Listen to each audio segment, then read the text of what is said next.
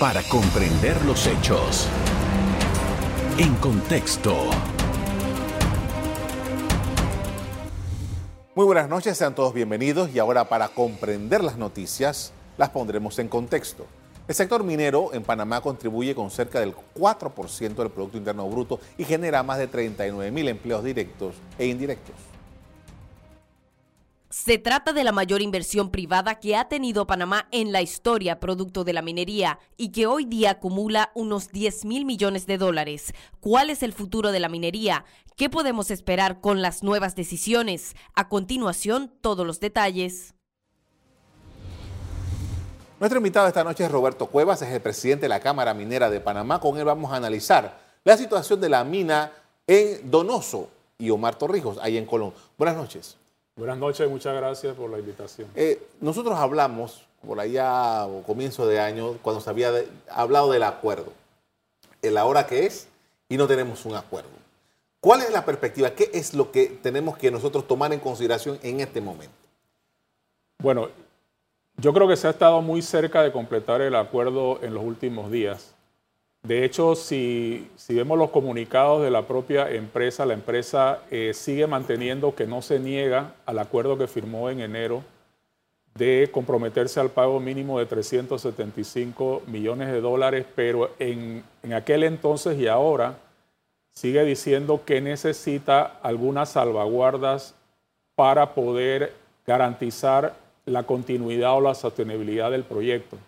Lo que eso significa, sin conocer cuáles son específicamente esas salvaguardas que la empresa está negociando, básicamente significa el reconocer que el precio de cobre y de los minerales fluctúa en el tiempo. Y no podemos esperar que las condiciones de enero se mantengan por los próximos 40 o 60 años de la vida del proyecto. De hecho, el precio de cobre en enero a, a este momento ha bajado un 20% y los costos de producción también han subido, como en muchas de las industrias del mundo, por el tema del combustible, etc.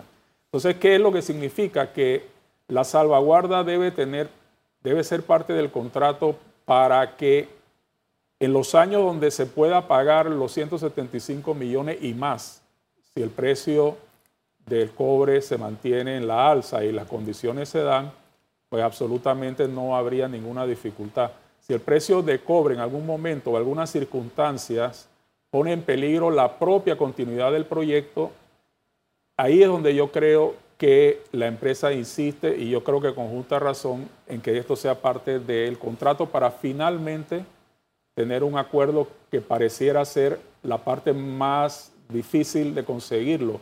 Ahora, Indudablemente que la comunicación no ha sido la mejor. Yo creo que todos los panameños esto, quisiéramos tener más información de cuáles son esos detalles que han impedido que se dé un acuerdo hasta este momento. Ahora, eh, lo que sí sabemos es que aparentemente el gobierno de Panamá está en una posición de todo o nada.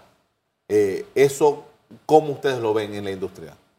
Sí, yo creo que eh, esta industria es muy dinámica, muy, muy dinámica y también hay otro aspecto importante que debe ser considerado en la negociación es que Panamá debe ser también un país que tenemos los recursos minerales importantes, también debe mantenerse competitivo con las inversiones mineras con otros países, vamos a decir, de América Latina. Es decir, el contrato no puede ser tan restrictivo y tan inflexible que nosotros perdamos competitividad con otros países mineros, como es Perú, Chile, Ecuador, que está haciendo un gran impulso, Colombia, México, etcétera. Entonces, porque el cobre que se produce en Panamá es el mismo cobre que se produce en Estados Unidos, Sudáfrica, Australia, Perú o Chile. Es decir, las inversiones van en donde hay seguridad jurídica, en donde hay condiciones de estabilidad política, donde el marco de inversión es favorable para las empresas y Panamá tiene, tiene esas condiciones.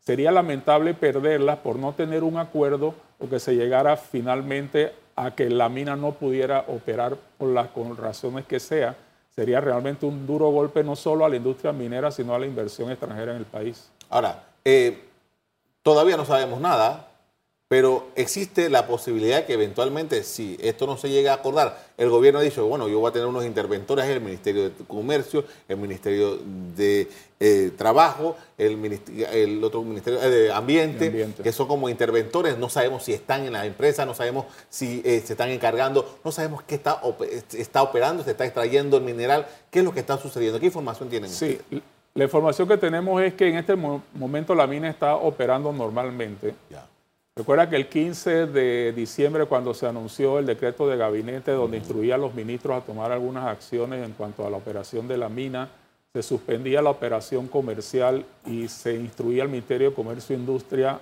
a llevar la mina a cuidado y mantenimiento.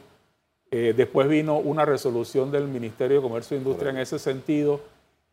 Pero al día siguiente, algunos voceros del gobierno salieron a aclarar precisamente eso, que la mina no se puede cerrar de un día para otro que la mina tiene que continuar operando, que cuide mantenimiento, que también es bueno que lo expliquemos, significa que todos los equipos y todos los procesos, las plantas tienen que seguir operando a un mínimo nivel, pero no se pueden detener. La realidad es que el plan este que entonces la mina tiene que presentar en 10 días y que tiene que aprobar el Ministerio de Comercio e Industria, la realidad es que una, etapa de cuidado y mantenimiento requiere alrededor de un 10% del personal. Estamos hablando entre 600 y 800 personas. Entonces, ¿qué ocurriría con el resto del personal? Porque también el decreto de gabinete decía, bueno, conservar los empleos, pero si no puedes comercializar el producto, ¿cómo vas a pagar los empleados? Y la planilla mensual de la empresa, no, no preciso la suma, pero está entre un 10 y un 12 millones de dólares mensuales. Entonces, ¿quién va a asumir entonces el pago de los trabajadores?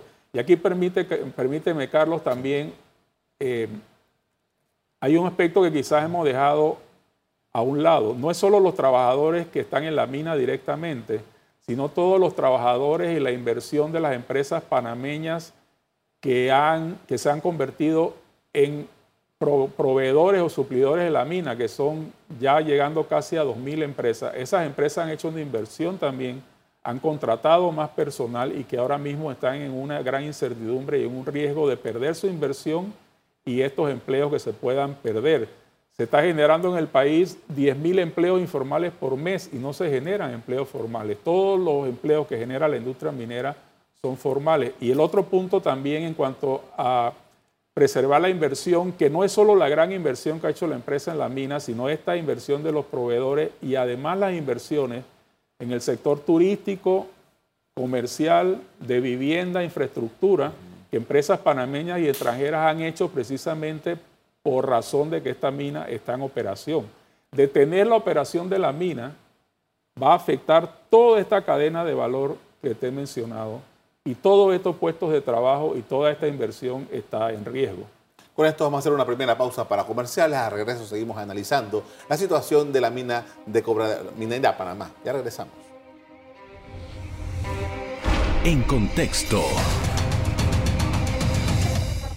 Estamos de regreso con Roberto Cuevas, es el presidente de la Cámara Minera de Panamá. Estamos analizando la situación de Minera Panamá.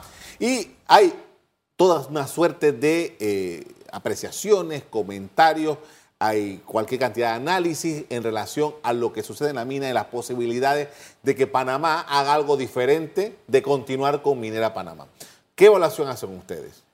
Sí, mira, eh, lamentablemente se han expresado muchas cosas que carecen de veracidad y yo, yo definitivamente que eso no contribuye al clima de información y, y de divulgación que nosotros hacemos. La Cámara Minera, fundada en 1990, tenemos 32 años haciendo docencia y obviamente estamos por promover la actividad minera. Por ejemplo, el decir que en Chile, por ejemplo, que es definitivamente el mayor productor de cobre del mundo, casi el 50, 40% del cobre mundial lo produce Chile, decir que las operaciones en Chile están en manos del Estado, eso no es cierto. Si bien es cierto, Codelco, que es la empresa de cobre del Estado, es el mayor productor de cobre del mundo, tú buscas la información y Codelco produce el 28% del cobre que produce Chile, es decir, 72% de la producción está en empresas privadas. Entonces, tratar de, de, decir que Panamá en algún momento puede puede estatizar toda su producción minera, realmente que sería un grave error. Te voy a especificar por qué. Primero, porque la inversión, el sector minero es muy, muy grande y de muchísimo riesgo. Eh, decir que Codelco es la mina más grande del mundo, yo verifiqué la información. La mina más grande, la minera más grande del mundo es Glencore. Después viene BHP y después Río Tinto. Glencore produce 155 mil millones de dólares en el año 2021. Y también se busca la información, perdió en ese periodo 440 millones de dólares. ¿Qué te quiero decir con esto? Que ni siquiera las mineras más grandes del mundo están exentas de un mercado muy volátil que requiere muchísima inversión y Panamá no tenemos la capacidad financiera y en mi opinión personal no creo que podemos poner en riesgo los dineros del Estado en una aventura como es llevar adelante una mina. En minería tenemos un dicho que para tener una mina hay que tener otra mina. Es decir, e, es un negocio donde tú no puedes tener todo en, una sola eh, producción, en una sola actividad, porque es de altísimo riesgo y tiene muchísimas variables que pueden incidir al final en los beneficios de la operación minera. Por eso es que desde la década de los 60 y 70, que se venía en toda América Latina con, con esta eh, estatización de la industria minera, eso se ha ido dejando conforme pasa el tiempo y hace más de 20, 30 años la producción de los minerales en América Latina y en el resto del mundo está en manos privadas, excepto situaciones como Venezuela, que dejó de, estatizó la producción de petróleo y hoy importan combustible, teniendo una de las reservas de petróleo más grandes del mundo. Ahora, hablamos de, eh, esta empresa eh, que es propiedad de Quantum Mineral, se llama la compañía. First Quantum Mineral. ¿Qué es esta empresa? ¿Cómo, la describimos para tener, ponerla en contexto? porque es, una empresa de un individuo canadiense, es una empresa de un montón de individuos. ¿Qué, es, qué es Quantum, First Quantum? First Quantum es una empresa pública que cotiza en la bolsa de, Toronto. Es decir, cualquier persona puede comprar acciones de esta empresa. Esta empresa tiene accionistas que son fondos de pensiones de Estados Unidos, tiene individuos, tiene participación de otras empresas. Es decir, no es una empresa familiar ni una empresa de un individuo.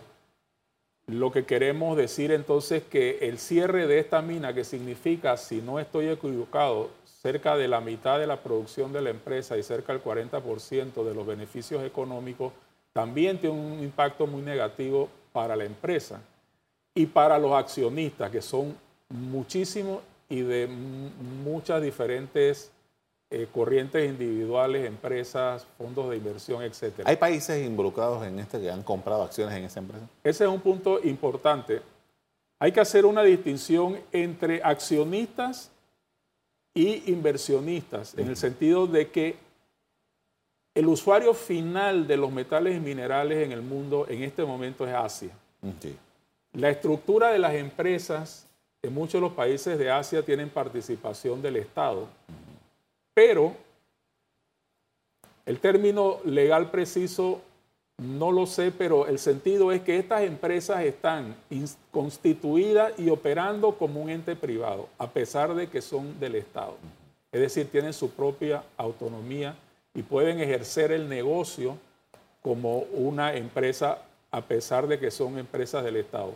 ¿Por qué ¿Por qué estas empresas entran en, el negocio minero? No, no, aquí en Panamá posiblemente o en cualquier otro, porque son los consumidores finales del metal.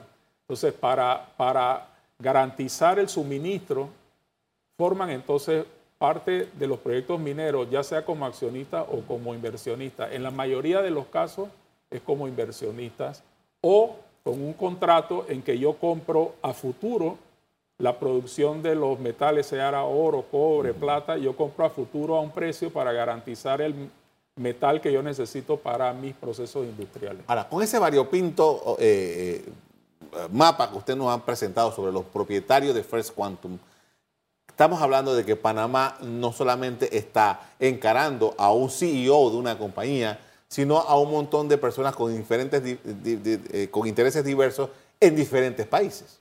Claro, y, eso es el impacto negativo que puede tener eh, una acción contra First Quantum, además de que esto es ya noticia en el mundo, en el mundo minero, y realmente nosotros en la Cámara Minera hemos tenido ya conversaciones con algunas empresas, gremios y personas que están viendo muy de cerca lo que ocurre en Panamá porque puede convertirse en un precedente, en un precedente muy negativo para las operaciones mineras en América Latina. Eh, esto por supuesto que pone en riesgo las inversiones del sector minero en Panamá y las inversiones también en otras áreas de la, economía, porque decíamos antes que es importante sobre todo la seguridad jurídica y la estabilidad de las inversiones. Eh, una inversión tan grande como se hizo de... Cuando hablamos de 10 mil millones de dólares es porque a lo largo de todas estas décadas se ha invertido en el proyecto. Este proyecto nació desde la década de los 60, entonces tiene muchísimos años y todos esos años se ha invertido en exploración, en estudios, hasta llegar a construir la mina y ponerla en operación.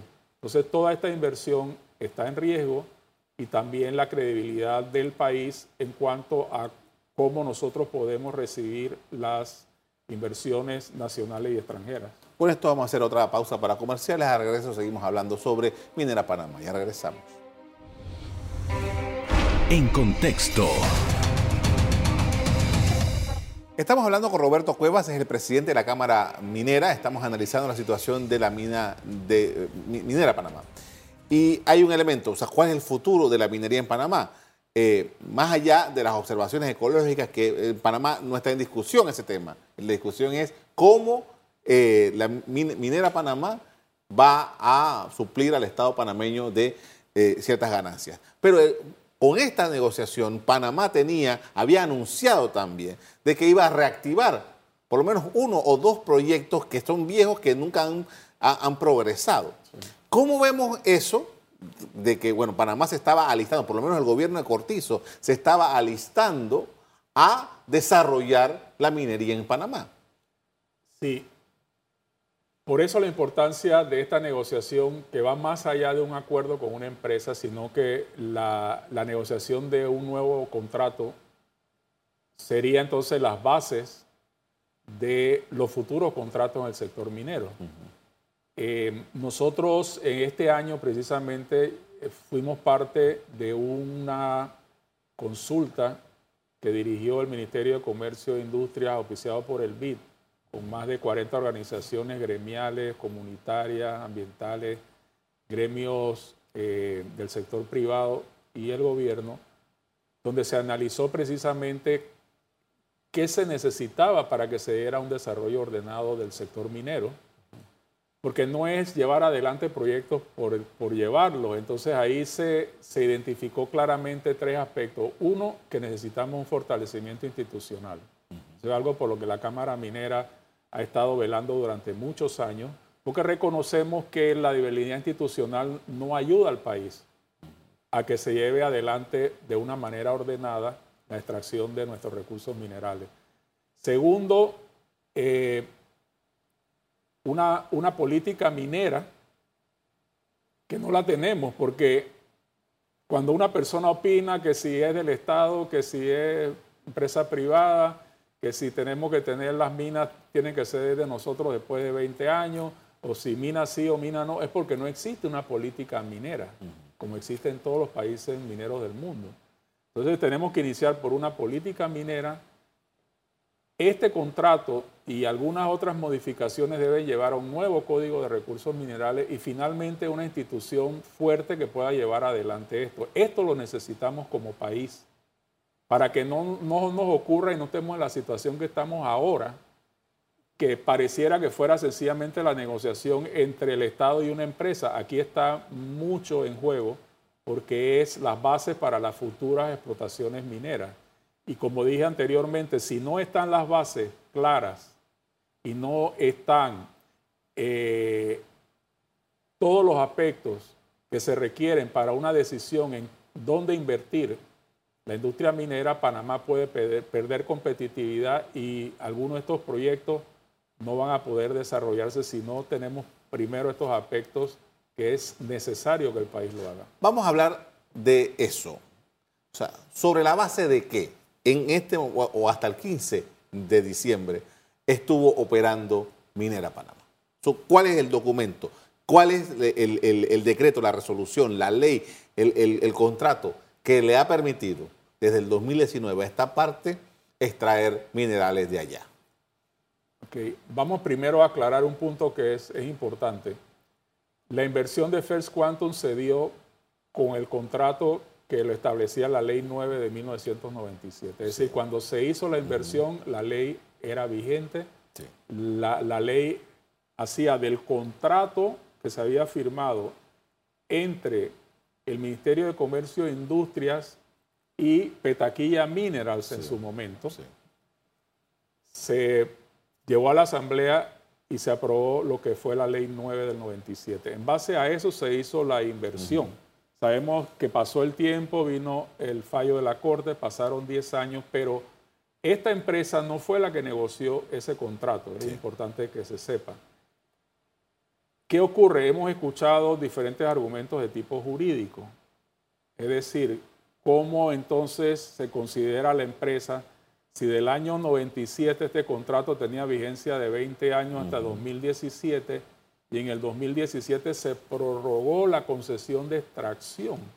Es decir, hay un acto del Estado que significa la prórroga de la concesión, que nosotros queremos entender que eso es reconocer que esta, esta operación está definida bajo un, una concesión minera de 13 mil hectáreas que cumple con las leyes y las normas de Panamá.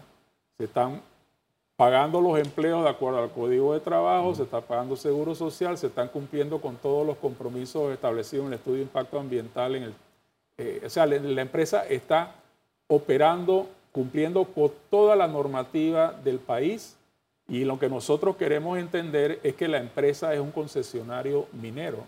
La concesión por la que ellos están, en donde ellos están operando, no ha sido cancelada.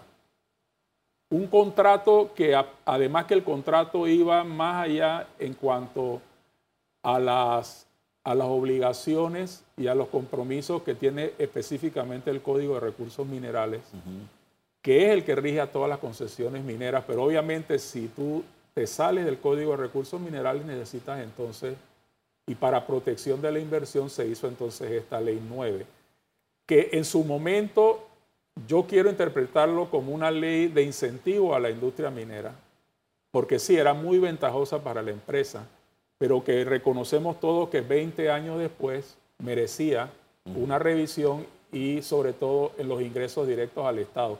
Y aquí es importante también traer a conocimiento de, público en general que se está haciendo ahora un estudio para actualizar cuál es el impacto económico de esta operación minera en el país. Porque hay un estudio de hace unos años atrás y estábamos casi cerca entre los 1.500 o 2.000 millones de dólares de impacto directo en la economía del país.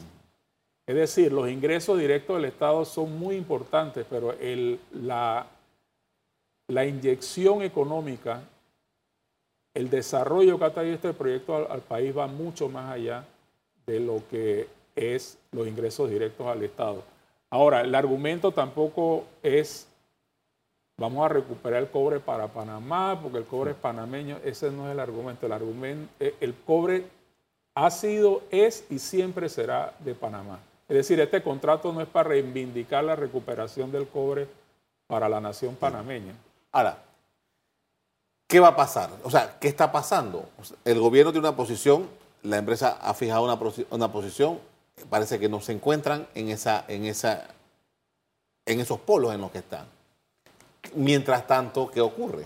Bueno, lamentablemente hemos pasado de un escenario de negociación en que se buscaba ganar, ganar, a un escenario de perder, perder, porque realmente si analizamos todo lo que hemos dicho y todas las implicaciones que tiene el cierre de la operación minera, realmente estamos en una situación en que como país y en, estos momentos que estamos tratando de reactivar la economía, la operación minera ha sido una tremenda inyección de desarrollo económico al país. Por otro lado, está en juego también el grado de inversión porque las eh, empresas eh, evaluadoras de riesgo han sido claras en establecer que el grado de inversión de Panamá depende de la actividad del canal y de las extracciones o de las exportaciones de cobre.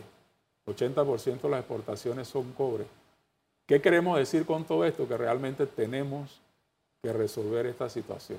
El país no puede, no puede estar en esta incertidumbre.